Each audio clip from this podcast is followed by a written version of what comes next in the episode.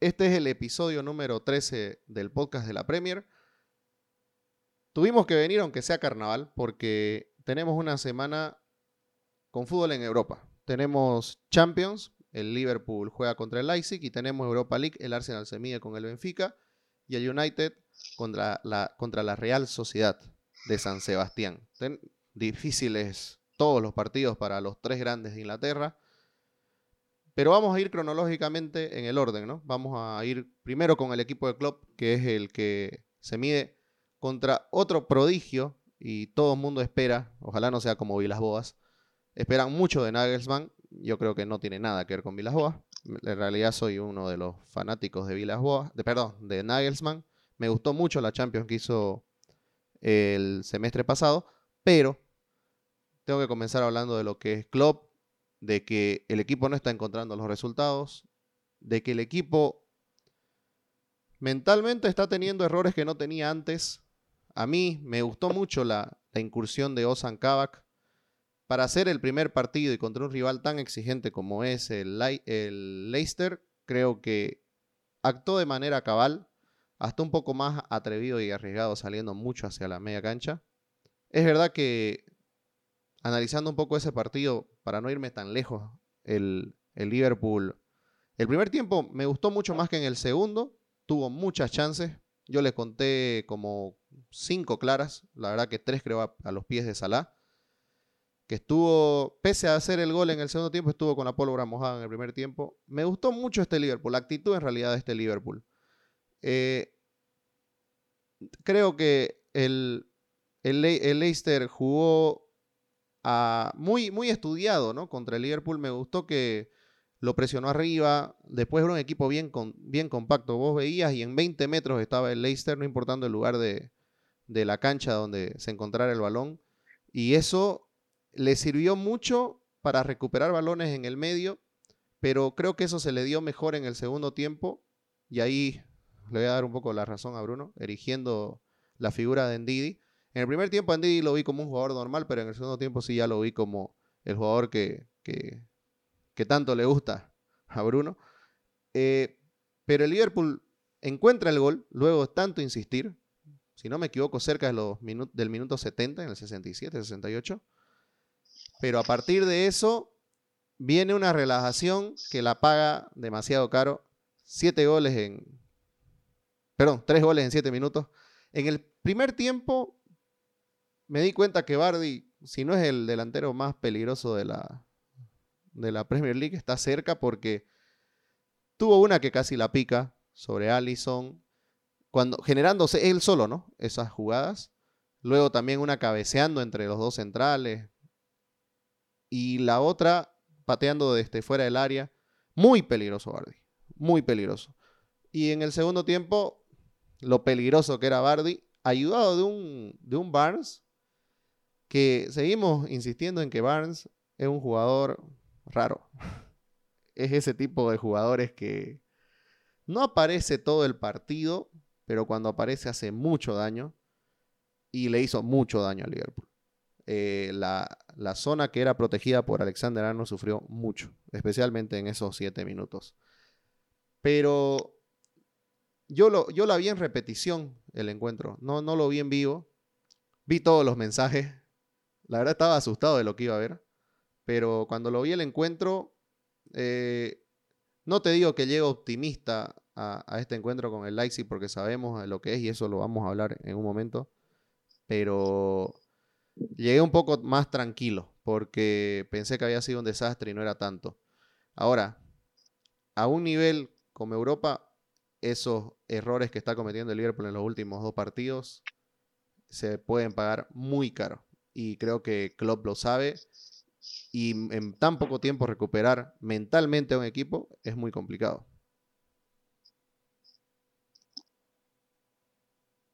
Efectivamente, yo lo, yo creo que el Liverpool también eh, no pude verlo en su totalidad del partido, pero viendo un poco el resumen, creo que tuvo hasta un palo de Alexander Arnold, si no me equivoco, de tiro libre, tuvo sus chances, ¿no? Para, para que este resultado no haya sido eh, desfavorable como terminó siendo y, bueno, una vez más los errores de, de la saga defensiva, ¿no? Yo no lo, como no, como no puedo opinar de todo el debut de, de Kavak, eh, pero me quedo con el, con el segundo gol, ¿no? Ahora, eh, compartido con Allison. Ahora se habla, se habla demasiado y se critica mucho el, el nivel de Tiago, ¿no? Eh, aquí sabemos que somos, yo particularmente soy un admirador de Tiago, entiendo que vos igual, pero ¿cómo ves toda esa crítica que se le hace en torno a, este jugador que, que, vino a brindarle unas variantes al Liverpool y que eh, hasta el momento le está dando más sombras de, las que se esperaba, ¿no?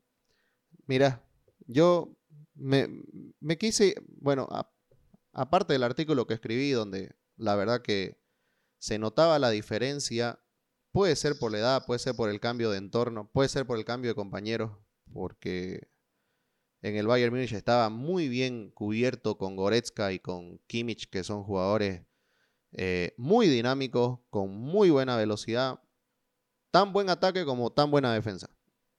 Y creo que viene al Liverpool y en el único compañero que encuentra eso, forzadamente porque Henderson no está en el medio campo, es con Wijnaldum. En cambio, luego, cuando está con Curtis Jones y demás, la responsabilidad de Thiago en materia defensiva se le hace muy grande. El problema de Thiago, y los números no mienten, es que ya no intercede la misma cantidad de balones que intercedía en la Bundesliga. Esto también puede ser a raíz de la velocidad de una liga diferente. Eh, la Premier es completamente distinta, la intensidad es otra. Y también, pero en materia ofensiva no, no, no hay nada que decirle a Thiago. Creo que en materia defensiva es, es lo vulnerable en este momento. Y no lo trajimos para que defienda, ¿no? Pero eh, pero no hay defensores, eh, pero, no hay mediocampistas en la Premier League que miren. No hay. No se puede. No se puede con jugadores que miren. Pregúntenle a Pogba, por ejemplo. Pogba que yo lo criticaba porque venía a mirar. Pogba para crecer esta última temporada tuvo que tirarse al suelo. Y no, le, no, no les digo que Thiago no tenga esa voluntad, sino que creo que no agarra el timing aún. Porque vos lo ves que se lanza, pero no llega. Siempre llega a destiempo. Ahora, tirarle la responsabilidad a un solo jugador es, una práctica muy común, ¿no? Eh, que nos está pasando en el último tiempo. Ninguno de los tres la compartimos, pero hay que buscar un chivo expiatorio. Y a veces hasta uno cae en eso. Yo yo en su momento, el chivo expiatorio era Alexander Arnold. Una vez se recuperó Alexander Arnold, mirábamos a la saga y también era ella. No sé, Allison lo puede haber sido en su momento. Exacto. sí, comparto, comparto plenamente. En el, Liverpool, como dice, cuando las cosas no funcionan hay que buscar un chivo expiatorio y es, y es irresponsable decir de que la culpa es de un jugador. Según la perspectiva del que mira, puede ser el funcionamiento, no, Liverpool no gana porque juega, eh, porque juega Thiago. O Liverpool pierde por los errores de Allison. O a Liverpool le entran mucho por Alexander Arnold. Pero más allá de buscar un chivo expiatorio, hay que reconocer de que, de que la, las, debilidades que ahora tienen ciertos nombres propios del Liverpool no se veían antes porque antes era todo fortaleza. Y eso se debe quizá a, lo desgastado que está este equipo por, tras haber jugado mucho tiempo sin, sin lo que para mí era lo más importante de Liverpool, sacando de lado los, los, tres fantásticos de arriba, la, la defensa que tenía con, con Virgil comandando. Sí. Eh, los jugadores buenos hacen que brillen su entorno y yo creo que gran parte, sin quitar el merecimiento al, al excelente portero que, que, es Allison, yo creo que se veía mucho más engrandecido con, con, unos guardias como los que tenía de manera titular.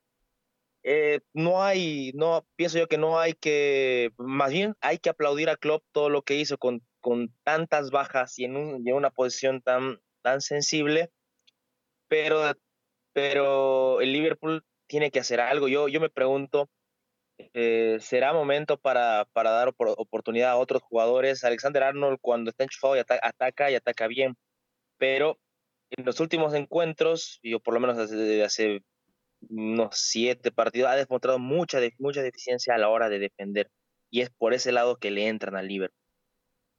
Sí, sí, sin duda. Y también algo que hay que reconocer que, que no me sorprende pero me alegra bastante porque sabemos que Klopp no ha pasado buenos días, no solamente en el tema futbolístico, el fallecimiento de su, de su mamá. Se ha mostrado muestras de cariño con banderas y demás en la ciudad, en, el mismo estadio fueron a colgar los hinchas. Pero me gustó que Klopp haya salido diciendo, no se preocupen por mí, yo estoy bien, para mí esto es un desafío, eh, he visto esas cosas, pero no eran necesarias, tranquilo, yo, yo sé para dónde voy. Y también él dijo, no, bueno, en inglés se escucha más bonito que en español, pero sabemos que Klopp se da años sabatinos y él dijo, no, no necesito un break. Estoy bien, estoy lleno de energía. Y, y la verdad que es que no va a dejar de ser nunca eh, excusa, ¿no? Ha escuchado como excusa. Y creo que Klopp es el primero en no querer poner excusas al momento, sino aceptarlo y enfrentarlo. Y ojo, hablando de, para entrar ya en materia de Leipzig, hoy en la conferencia de prensa igual Henderson habló de que Thiago conoce muy bien a Leipzig, que Thiago sabe cómo jugar con el Leipzig. ¿Qué te dice si acaba siendo la figura contra el Leipzig Thiago ¿Dónde se van a meter las palabras todas las personas que se están llenando la boca en este momento? Ahora, Nagelsmann viene en un estado de forma muy bueno, muy bueno. Marcha segundo en la, en la, en la Bundesliga. Obviamente que contra un todopoderoso Bayern, ¿no? Que lo que toca lo gana. Este, pero viene de vencer duros rivales. Yo, yo por ejemplo, lo veía analizándolo en los últimos cinco partidos. Se enfrentó con el Dortmund, lo pierde, pero después contra el Wolfsburgo, que viene muy bien, lo acaba empatando y de visita. Luego al Leverkusen le acaba sacando puntos.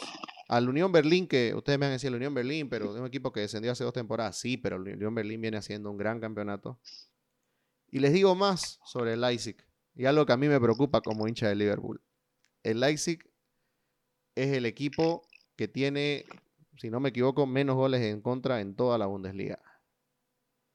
Pese a jugar muchas veces con un solo defensor natural, ¿no?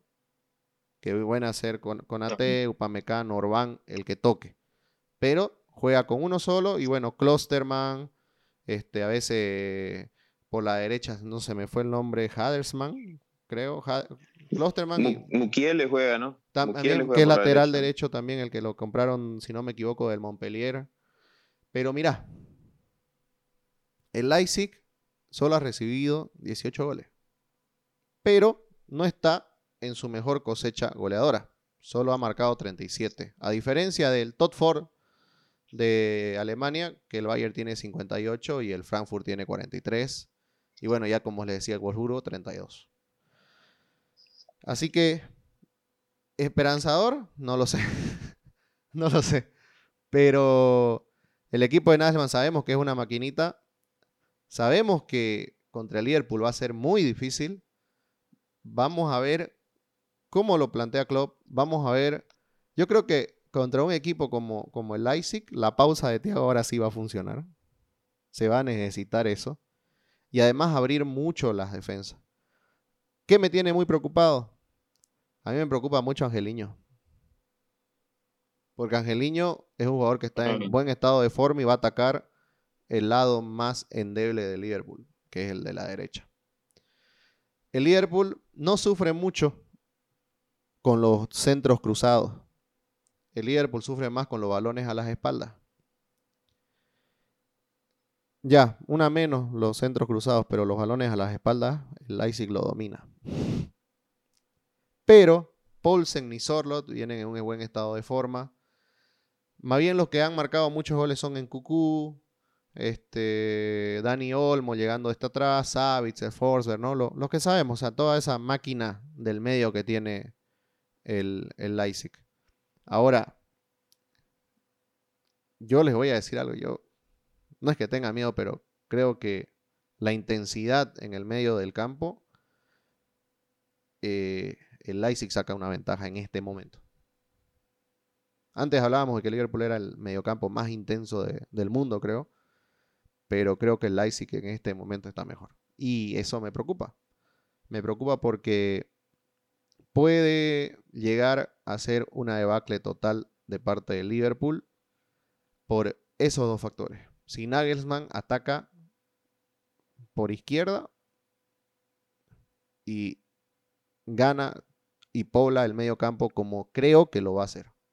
Yo creo que va a meter a Angeliño por ahí, lo va a meter a, a Campbell, va a estar Adams. Sabemos que Savitzer y Fodber juegan un partido uno, un partido el otro. Dani Olmo estará, estoy seguro. Y yo creo que para partidos así de difíciles va a estar Paulsen. Kavak conoce ¿no? también a, a. Puede aquí ser una ventaja. ¿A qué me voy? Lo positivo es que el Leipzig, cuando tiene que retroceder, se replega con muchos espacios. No se replega mal, se replega con muchos espacios. Y ustedes saben que darle espacio a Liverpool es darle una invitación a que te mate. Así que no sé por dónde irme. Estoy. Hoy estoy un poco cegado por, por mi hinchismo. Porque tengo mucho miedo de que pase una debacle, pero también la misma cantidad de esperanza de que suceda un milagro. ¿Me explico? Sí, totalmente.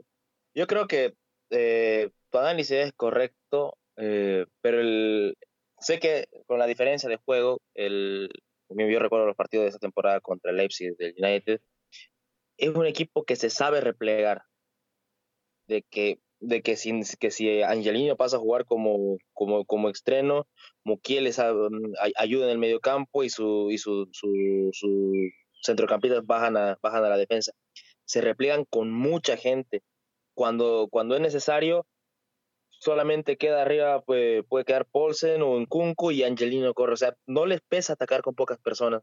Y yo creo que eh, si el partido empieza a, pasar por los pies de Thiago y empieza a dominar el Liverpool, como yo creo que va a ser el objetivo del club, no les va a pesar esconderse del arco, un, un escenario donde el Liverpool se la ha visto muy negra en este campeonato, por lo menos en la Premier League, y cuidado con el daño que te puede hacer los extremos. Claro. Va a ser, mm, yo creo, va, a ser, va a ser una tarea a resolver el, para Klopp el tema de evitar los pases largos para la velocidad de Angeliño. Sí, exactamente. Los pases cruzados largos. Y es algo donde, donde Robertson no tiene problema, pero Alexander sí. Y bueno, ahora, ¿qué es lo que a mí me deja un poco tranquilo también el medio campo? tiene que volver Henderson al medio. Eh, Henderson, Henderson se lo puede comer a Haidar, a Enkuku, a, a, a Savitzer, a Adams. Solo se lo puede comer, crudo se los come. Pero no puede hacerlo desde la defensa. Y creo que tiene que, a fuerza, Klopp tiene que hacerlo volver al medio. Porque si no, es una batalla perdida. Creo que no van a abastecer Thiago y Wijnaldum. Y va por ahí. Después, bueno, en la defensa no estoy tan preocupado porque la verdad que la temporada de Sorlot o la temporada de, de no viene siendo la más espectacular. Pero sí tengo la llegada de los central. A ver, ¿cómo nos ganó el, el City, no? ¿Quiénes nos hicieron los goles? Los mediocampistas. ¿Y cómo llegaban? Llegaban de sorpresa. Ese patrón lo miro en el Leipzig. Ay, está complicado. A mí lo que me preocupa del Liverpool es que el Leipzig es un equipo que prueba muchísimo. Muchísimo con centro, le, pega, le pegan fuera del área a sus jugadores. Y el momento de, de, de Allison, tal, no que es malo, pero el momento de Allison está complicado. Quizás sea una buena, buena oportunidad para levantar cabeza, pero por ahí se, se, se nos cae más ¿no? en, este, este partido. Exacto, exactamente. La verdad que sí. Pero creo que Allison va a estar seguro en el tema tapadas. Creo que el problema de Allison ha sido en jugadas divididas, en, temas más precisos, ¿no? Salidas. Más que en tapadas, porque en tapadas creo que sigue, sigue, sigue, este, creo que sigue intacto ahí, digamos, ¿no? No, no, ya se me voy. Porque la, la, la, manera en que va a hacer mucho daño el, el Leipzig es de contragolpe y empezar a pegarle desde donde pueda. Sí, Sí, sin duda. Y ahí, sí, Y no hay que, y no hay que, y no hay que saltar tampoco eh, el juego aéreo que tiene el Leipzig, en el cual el Liverpool ha perdido mucho. Porque creo que si juega Upamecano o Orbán, son muy buenos cabeceadores, marcan muchos goles en ataque. Así que hay que tener también eso en... Halstenberg, sí, estaba bien. Se me había ido el nombre. Halstenberg, el otro lateral. Bueno, y Bruno, para que yo deje de sufrir un poco, vamos con el Arsenal. Otro equipo con el que vamos a sufrir entonces. Este, bueno, pero este, este fin de semana fue un fin de semana prometedor, ¿no? Bueno, teníamos enfrente al, al Leeds United, la verdad que, que, es una ruleta rusa, yo digo, jugar contra el Leeds porque te puede hacer unos partidos espectaculares y, y, otros que, que, en la defensa hace aguas, ¿no? Como, como este partido, ¿no? Que se llevó tres en el primer tiempo y un cuarto en el segundo. Eh, intentó en algún momento hacerla la épica, eh, no le alcanzó, ¿no? Eh, obviamente sí salieron a relucir viejos fantasmas, eso comentábamos en el grupo, nos reíamos un poco la verdad que, que siempre no el Arsenal te da, te refleja ese cierto aire de inseguridad de que en cualquier momento lo puede perder. Pero bueno, este, este partido no fue el caso. Eh, un buen nivel de Gabriel, la verdad que jugó un buen partido el arcilero.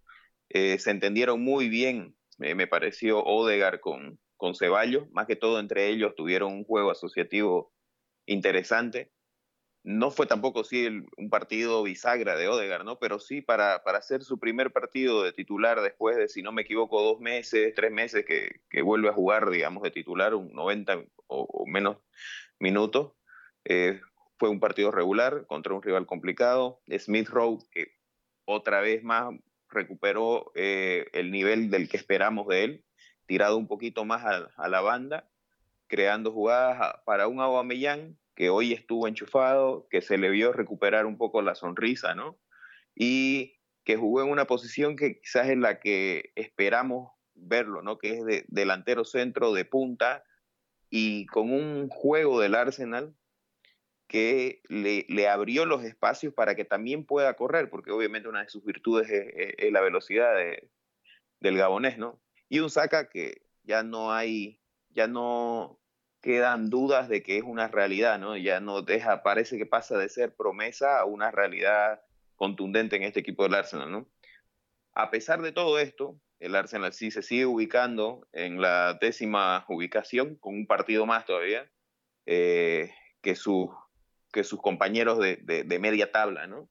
Entonces habrá que ver porque se vienen cuatro jornadas nuevamente muy duras, tenés el City, tenés el Leicester de aquí, el City, el siguiente rival, tenés el Leicester de aquí a dos fechas.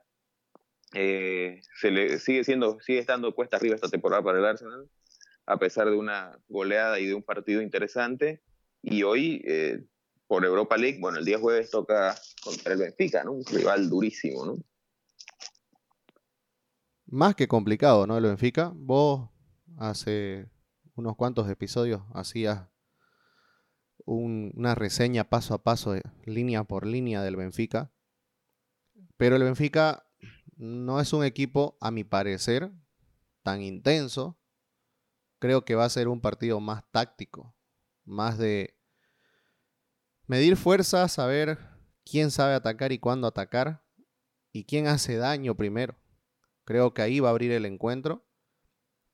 Y no te olvides que también el Arsenal en Europa es otro.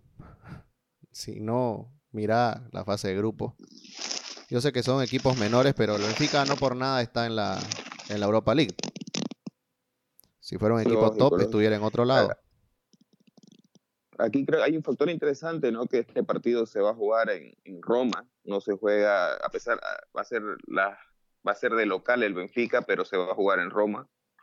Eh, cancha neutral por estas restricciones del, del COVID ¿no? que tenemos en Europa. Y, y sí, va a ser un partido atípico, jugar en un lugar donde ninguno de los dos se sienta local. Eh, yo veo la plantilla, digamos, la alineación titular del Benfica. No te digo que mete miedo, pero sí es una plantilla a observar, ¿no? Tenés, eh, como, como, repaso rápidamente, ¿no? Un Bertogen y Otamendi, ex Premier League, viejos conocidos. Un Tarap, Adel Tarap, ex Tottenham, que en su mejor momento lo tuvo el, el Queens Park Rangers. Y adelante Everton, Darwin Núñez y Seferovic, ¿no? Tres jugadores que, bueno, Seferovic es contundente, es un jugador, un delantero muy bueno. Y Everton, que fue una, es una promesa del fútbol brasileño, entonces va a estar interesante. Va a ser un bonito partido, creo yo. Como vos decís, puede, es muy probablemente que sea más táctico y, esperemos que los que tengan que destrancar este partido eh, vayan a ser los, los Odegaard, los Smith Rowe, por el lado del Benfica Adel Tarab, ¿no? Entonces va a estar, creo que va a ser un partido complicado. Es una copa. la temporada anterior se le dio mejor a Arteta los partidos de, de copa, ¿no? Esos partidos de, de unas... Como, eh, exacto. Entonces va a estar, va a estar bonito, ¿no? A ver cómo, cómo reacciona el Arsenal en Europa, que es una de, de, sus últimas balas para salvar la temporada, ¿no? ¿Dónde estarían las claves? Sí, bien, como, Perdón, dale, dale, José, perdón como decía Bruno, estaba igual viendo la plantilla, se va a encontrar con dos viejos conocidos de la Premier League. Una defensa que en nombre se ve muy sólida y un poco complicada para el tipo de ataque que tiene el Arsenal. Yo creo que si la Casillas juega titular, la tiene muy complicada hacer el juego que siempre sabe hacer de jugar de espaldas con, con dos roperos que tiene ahí, con Bertoghen y Otamendi. No creo que el Arsenal yo, yo creo que no creo que el Arsenal vaya a sufrir en, en, en defensa, pero al, al, mismo tiempo pienso que le va a costar mucho llegar al gol. Eh, este para mí es un partido para que Aubameyang juegue de punta y que, juegue, y que juegue con, con, otra gente en los lados, que no juegue Willa, que juegue, juegue Saka. Y, y no sé, las, las subidas de Tierney van a ser, van a ser claves. No creo que sea un partido para la cassette. Eh, creo que es un partido ganable Yo lo veo por sobre el Benfica en, en cuanto a nivel, no, quizás no veo mucho el Benfica, pero sé que es un, es un equipo sólido que se preocupa mucho de no perder y, y, todas las cartas las pone a la cantidad de opciones que tiene adelante. Sí, y por ahí ese, ese punto puede ser contraproducente, pero yo el Arsenal en los últimos partidos ha agarrado solidez defensiva a partir de la participación más eficaz de su mediocampo. Sí, ahí coincido con, con, con Joselo. Pienso que no es porque nosotros midamos jerarquía, sino que viendo un poco los partidos y cómo se dio el desarrollo del Benfica, eh, las individuales acabaron teniendo un factor muy claro, pero creo que más allá solamente del nombre, el Arsenal tiene jugadores que están en un estado de forma superior al Benfica. Coincido que lo que dice José, ¿no? Que tal vez no sea un partido de muchas oportunidades, pero creo que se va a acabar dando a favor del Arsenal. Ahora, ¿qué lo puede matar al Arsenal? La desesperación. Lo que le pasó un poco el año pasado, si no me equivoco, con el, con el Olympiacos o el anteaño, Bruno. El año pasado. El año pasado. El anteaño, perdón. Sí, el anteaño. Ahí yo vi que el Arsenal, con muchos jugadores que están hoy y que van a jugar, se desesperó. Eh, perdió el rol. O sea, la. ¿Cómo se dice esa? La chapa. la pizarra. la chapa de, saber jugar un partido europeo lo, lo, perdió. No lo jugó como un Arsenal. Lo jugó como. No lo jugó como el Arsenal de Henry. Cerebral, mental. Los partidos de Champions. Lo jugó. No sé.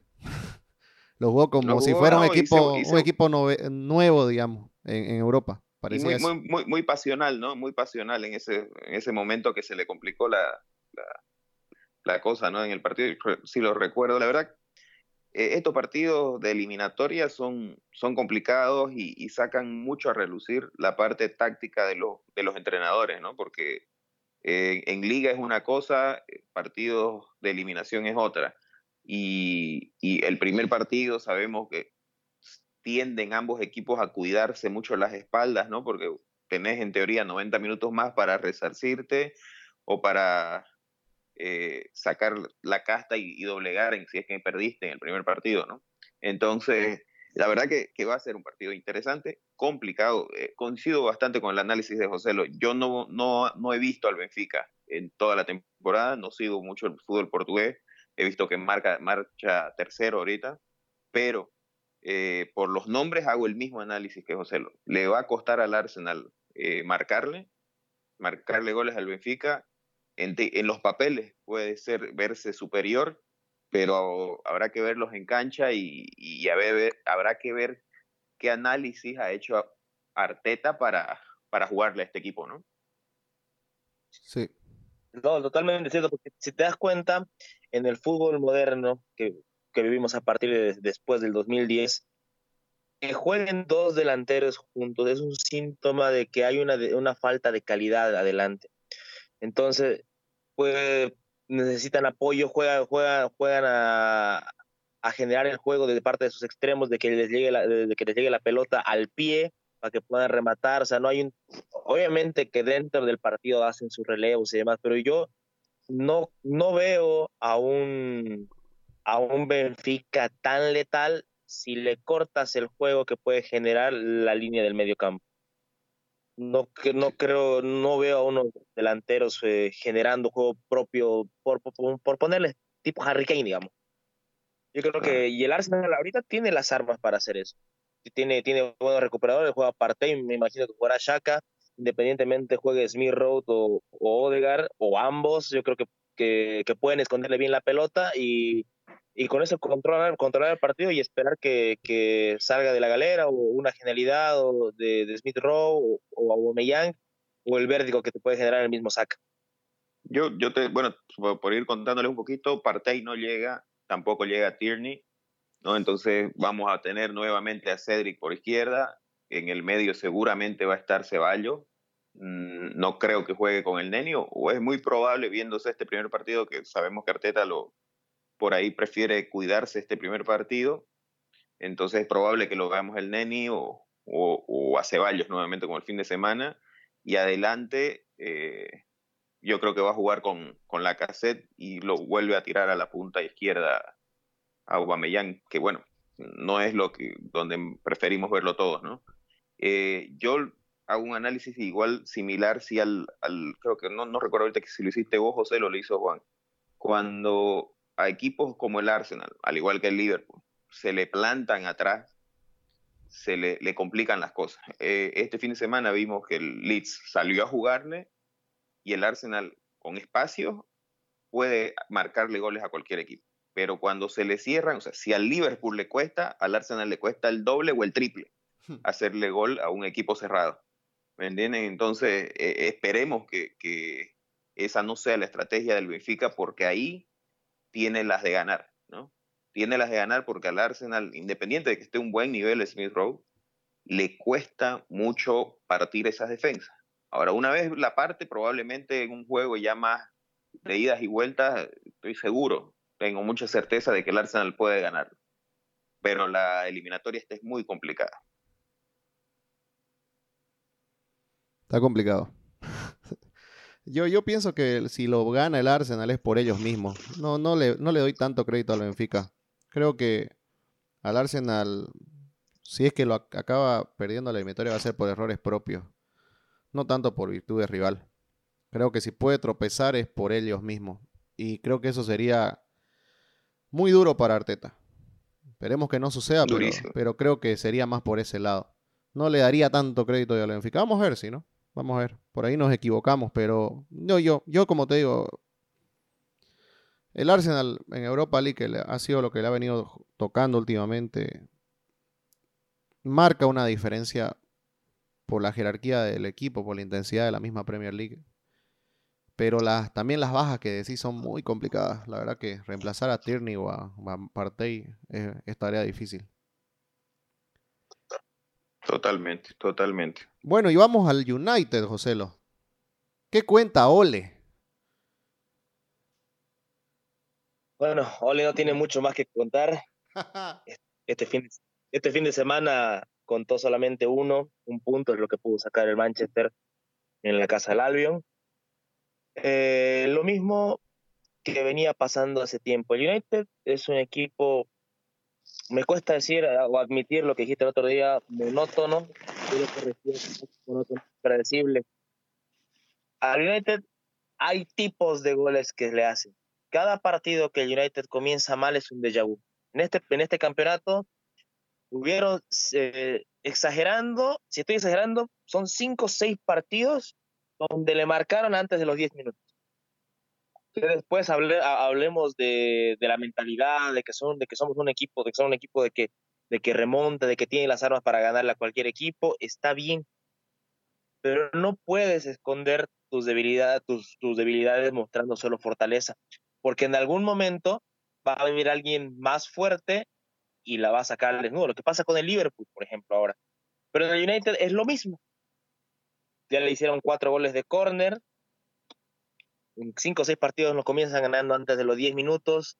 Y es porque los técnicos ya dicen, el United, y comienza el partido y quiere empezar a dominar, lo, ven arriba a Maguire, a, a, a Lindelof tratando de tocar con, con McTominay y Bruno y el que esté de turno, y ¡pum! Atacan.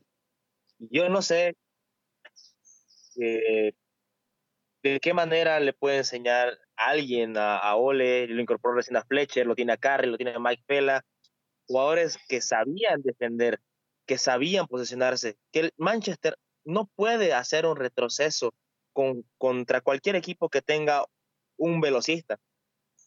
Maguire es muy lento. Juan Bisaca no va a salvar todas las pelotas. O sea, Igual Misaka es quizá el, mejor tacleador del, mundo en su posición, pero no, no, no, va, a, no va a ganar todas las pelotas. Eh, disconformidad, yo creo que desde la misma plantilla, porque venían haciendo las cosas bien, yo creo que con los humos arriba, yo creo que eh, empezaron a haber displicencias en el equipo. En el, ataque, eh, es muy difícil jugar con un equipo que, se cierra tanto, pero el Manchester tiene herramientas, lo demostró con el gol de Bruno. Un centro de show y un zurdazo espectacular. Bruno vuelve a hacer nuevamente un gol. Pero eh, ahí está nuevamente lo que decía, ¿qué, ¿qué pasa con lo que puede hacer Ole? No, empieza a cambiar fichas, pero las fichas una vez cambiadas, el funcionamiento sigue siendo el mismo. Durante el segundo tiempo contra el Albion, lo mejor que tuvo el ataque el Manchester fueron Maguire y Shaw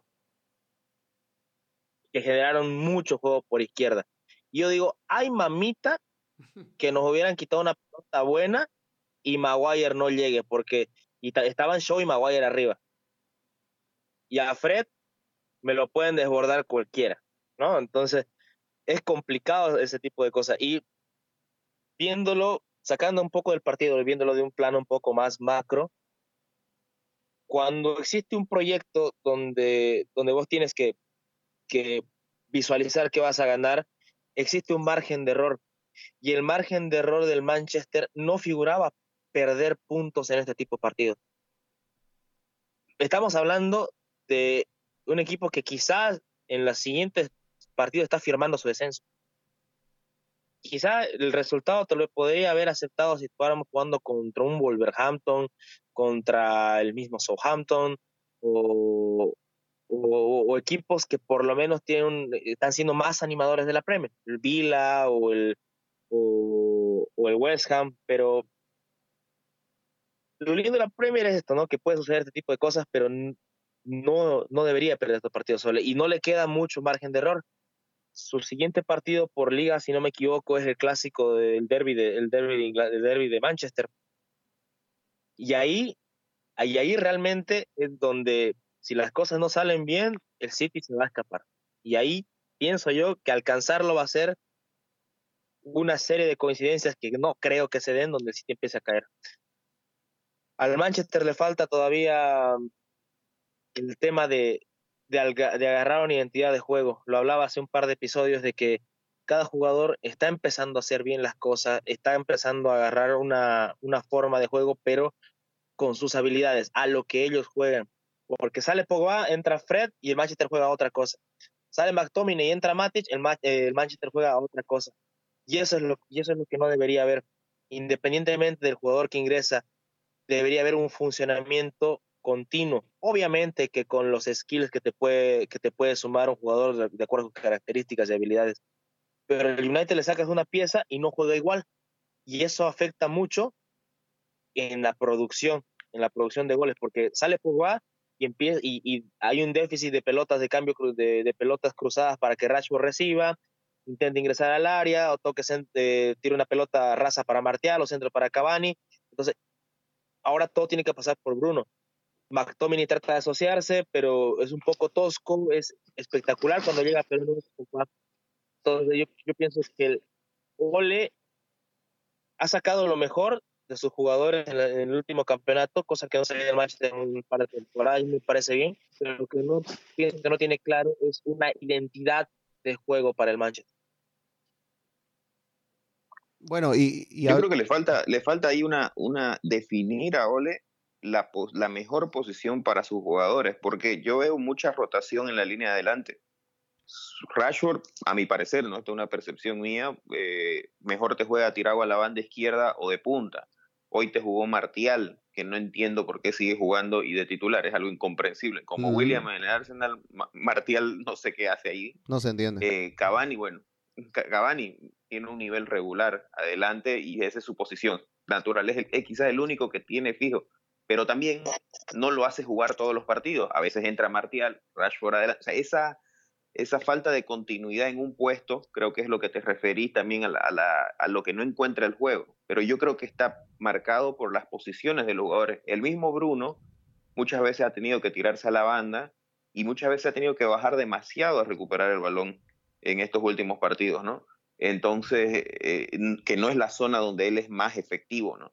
Entonces, eh, yo creo que eso es lo que le falta resolver, a pesar de que ha hecho, un, está haciendo un buen campeonato sin un muy buen nivel de juego, porque lo está haciendo, está marcha segundo, todo lo que, lo que podemos lo que podemos resumir del United, pero le falta encontrar las posiciones adecuadas de sus jugadores en la línea ofensiva y la misma rotación se da en el medio. Solo la línea defensiva la tenemos en la cabeza.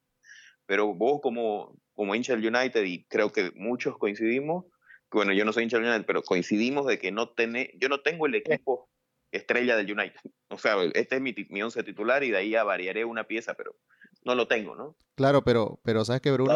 Bruno, ahí, discúlpame, José, pero lo que dice Bruno, sí, tiene completa razón, pero creo que es una consecuencia de algo que no hace Solskjaer en realidad. Porque yo en este partido contra, contra el contra el, perdón, el, el Albion, le, le vi al United ya la fatiga mental no física, mental. Porque, por ejemplo, eh, la siestita que se tiró Lindelof, eh, para mí viene ya por un tema de desconcentración eh, mental. O sea, después, no es que a Pogba se le, se le extrañe mucho, porque tampoco es que fue rutilante en el funcionamiento ahora, sino que hay muchos jugadores que mentalmente están agotados porque creo que Ole le da demasiado miedo rotar, le da demasiado miedo desarmar ese pequeño castillito que armó, pero ese castillo no le da para más y como no le dio rotación a los jugadores que deberían alternar, no le dio oportunidades, no tiene chances, no tiene a, qué echarle mano. ¿Qué? ¿Lo vas a meter a Mata cuando no juega hace más de dos meses? ¿Lo vas a meter a, James para que, para que te, te, ayude, aunque sea a sostener un partido? Vos decías en el anterior episodio, Joselo, yo ya sé hasta qué cambios va a hacer Ole. ¿Por qué? Porque no cambia el guion. No cambia el guion.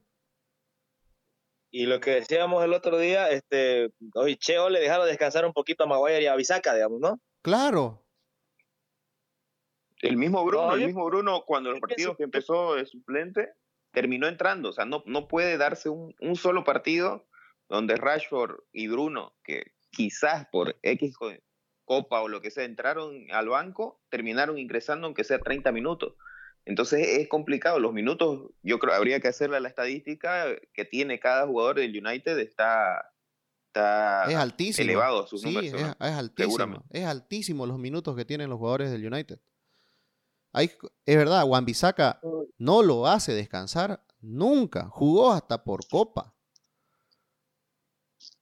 No, no hay. Maguire lo mismo. Este, a McTominay una vez le agarró el pulso, no lo suelta nunca más, no lo sienta.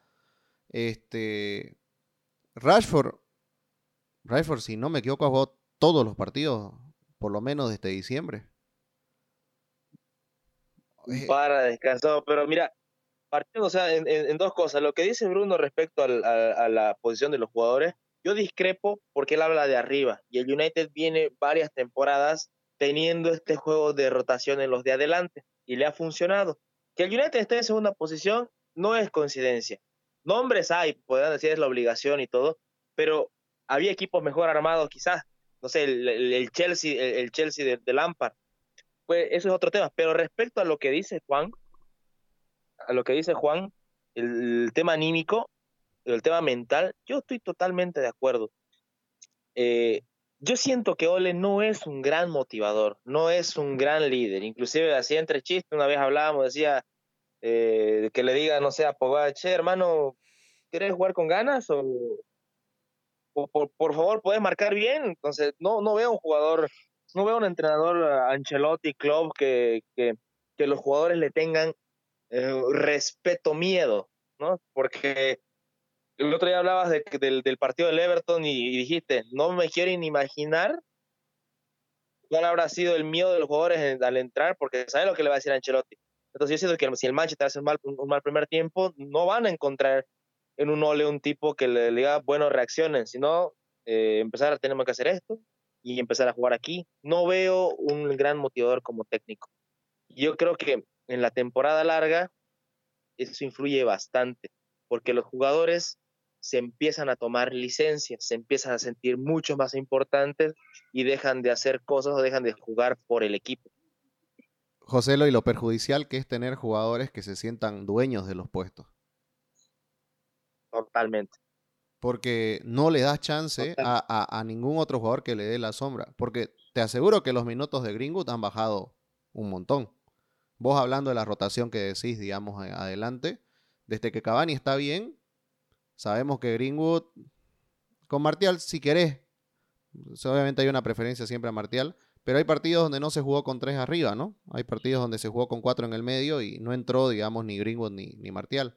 Pero los minutos de Greenwood en especial han ido bajando un montón, pese a que daba en enero impresión en uno, uno, un partido y medio, digamos, daba la impresión de que estaba volviendo un poco a su estado de forma. Pero no deja que sus jugadores, o sea, tengan competencia. Y no tener competencia en tu puesto te genera lo de Martial. Hay un, hay un video, ¿no? que, Martial lo mira y, le grita de todo. No sé quién fue el que le gritó de todo a Martial. Y Martial lo veía con cara de indiferencia. En el partido justo este de West Cavani. Cavani, sí. Ahí me di cuenta. y sea, dije... agarra como diciendo, hermano, jugada, digamos, ¿no? sí, es complicado. y, eso pasa. Y, en el United yo creo que el, tema vestuario influye mucho y el tema de sentirse dueño de los puestos. Eh, la llegada de Cavani ha hecho quizás eh, mover un poco en adelante para que no se sientan tan cómodos un tal Anthony Martial, eh, pero Ole no hace, me parece, un buen trabajo ayudando anímicamente a sus jugadores. El otro día, el United, no me acuerdo, fue un partido, un partido, no me acuerdo, hace un par de fechas por, por Copa, y jugó Van de Beek titular, y el partido iba más o menos bien, y lo, metió a Bruno. O sea, eh, Van de Beek es un jugador que se quiere recuperar su mejor nivel para poder dar muchas cosas más al Manchester, no puedes sacarlo en ese tipo de situaciones. Tienes que apoyar a tu equipo, a tu jugador. Claro. Y, mucho, y, ha pasado mucho con, con, con Ole, eh, con varios jugadores. El caso Brandon Williams, el, caso, mm, el mismo caso Donny, eh, y los utiliza cuando realmente necesita, cuando ya no tiene más, y no lo deja tener continuidad, no les da la oportunidad de tener la continuidad. Vuelve un jugador de la lesión, ¡pum! titular. No, no lo hace, no lo hace correr unos cuantos minutos, titular. Y capaz lo que llega a Pogba, un partido entra suplente y, al, y no juega y al siguiente titular. Y, y, si, y si Fred o, o, McTominay está en un buen nivel, no le va a importar. Entonces yo creo que el, tácticamente él ha encontrado la manera de ser, de ser peligroso para los rivales.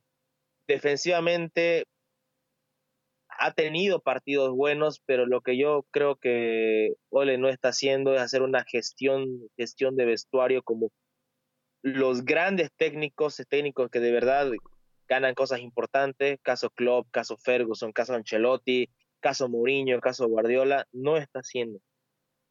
Y un equipo gigante como el Manchester merece un técnico de jerarquía. Un técnico que los jugadores del mundo dijeran, quiero llegar al Manchester para jugar con tales compañeros y quiero que me dirija tal persona, porque es algo que también influye mucho. Creo que podemos concluir el, podcast en este momento admitió de que Solskjaer no es un gran técnico, Joselo.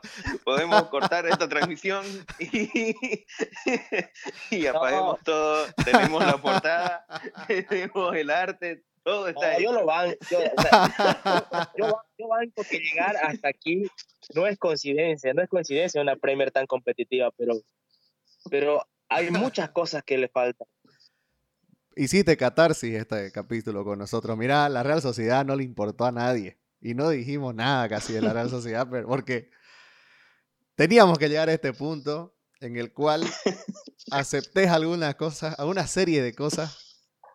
Pero ya, bueno. Pero en sí, ¿vos crees que toda esta carga mental, física, que no está sabiendo administrar Sorge, le va a costar caro contra una Real Sociedad que yo creo que jerárquicamente no está a la altura del United, pero tampoco está tan desvalorizada, ¿cómo se puede decir? Desvalorizada como para no dar una sorpresa. Yo creo que la Real tiene un poderío de ataque que puede lastimar al Manchester, pero realmente no creo que sea un, un equipo que se vaya a resistir al, al poder de ataque que tiene el Manchester. O sea, la Real va a hacer daño al Manchester si el Manchester ofrece las displicencias que lo está viniendo haciendo, como el caso del partido del West Brom. Pero es un, es un partido donde el Manchester puede hacer realmente mucho daño porque no tiene una gran defensa, en el medio campo tiene, tiene, tiene equipo que tiene, un, tiene personas como Miguel Merino y Larramendi que saben recuperar pelota y se van a apoyar mucho en lo que puede ofrecer David Silva y, jugadores como Mikel Virazábal o Januzaj. Entonces, un equipo que va a generar vértigo de seguro, pero si, si el United le sabe esconder la pelota, eh, va a ser muy complicado para Real lastimar al Manchester. Y el Manchester en los últimos partidos donde donde se encuentra con un medio campo un poquito más poblado, con Bruno Fernández encendido, con Rashford, apoyando a, la circulación de juego, estoy seguro de que va a poder esconder la pelota a, la Real y poder hacer daño de esto si es que no juega Martial. este, creo que yo, lo, yo el único dato que tengo es que Recuerdo mucho los clásicos de Manchester cuando jugaba David Silva. Yo sé que los jugadores han cambiado un poco, pero creo que el chino era uno de los que más daño le hacía al United. Casi siempre era figura, porque es un jugador muy inteligente. Pero creo que adelante de la Real Sociedad no tiene con qué hacerle al, al Manchester. La verdad que el nivel para mí, por lo menos de Shaw y de Juan Bisaca, si no existiera un cancelo en ataque en este momento o si no existiera un Robertson, serían de lo mejor de la Premier incluso del mundo. Mira lo que te estoy diciendo de Shaw, ¿no? Para que te des cuenta de lo que estoy valorando, la verdad, su temporada. Pero eh, creo que la Real Sociedad no tiene ese nivel, como te decía, nivel jerárquico para hacerle daño al United. Creo que si no es una, no sé, algo brillante que salga de David Silva, el United para mí pasa cómodo. Pero como vos dijiste, ¿no? Creo que pasa algo parecido con el Arsenal. Si alguien se tiene que complicar, es el Manchester solito. Exacto. Totalmente de acuerdo. Y, eso, y, o sea, más, ¿Mm? le tengo más miedo al partido, al partido que vayan a hacer los defensores que, a la, que al ataque de la Real Sociedad. claro. Claro, va por ahí. Bueno, hemos, hemos tratado de, de desmenuzar un poco lo que puede pasar esta, esta semana, entre semana en realidad. Juegan, bueno, juegan el jueves, ¿no? Arsenal y Manchester. ¿Juegan al mismo horario o no? Creo que juega antes el Arsenal. Sí, juega unos minutos antes, unas dos horas antes. Bueno, vamos a tener la oportunidad de ver los dos partidos. El Liverpool juega mañana contra el Leipzig. Tampoco el horario no lo sé, pero creo que es el, horario normal. De cada vez se cambia por el horario de verano. A ver, esperemos por el bien de este podcast que, los ingleses saquen muy buenos resultados y que sigan avanzando en las copas europeas. Este fue el episodio 13 del podcast de la Premier. Vayan a nuestra página web, ahí estamos llorando un montón con nuestros artículos, porque la verdad no nos está yendo muy bien a nuestros equipos, pero ahí hacemos un poco de catarsis ya que no podemos pagar un psicólogo. Gracias por escucharnos, hasta la próxima.